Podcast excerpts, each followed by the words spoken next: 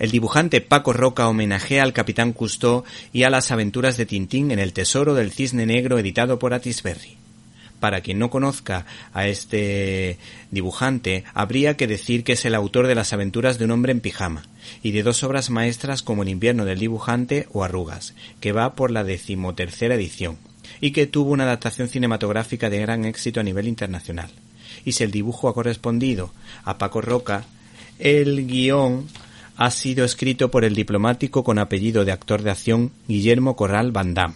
que conoció de primera mano esta historia basada en hechos reales protagonizada en parte por políticos como César Antonio Molina o Ángeles González Sinde, y que cuenta la batalla diplomática y los juzgados por recuperar un barco español cargado de monedas de oro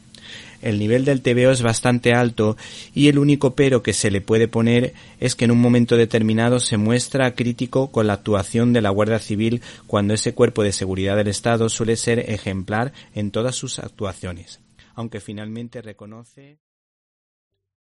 ¿Te está gustando este episodio? Hazte fan desde el botón apoyar del podcast de Nivos. Elige tu aportación y podrás escuchar este y el resto de sus episodios extra. Además, ayudarás a su productor a seguir creando contenido con la misma pasión y dedicación.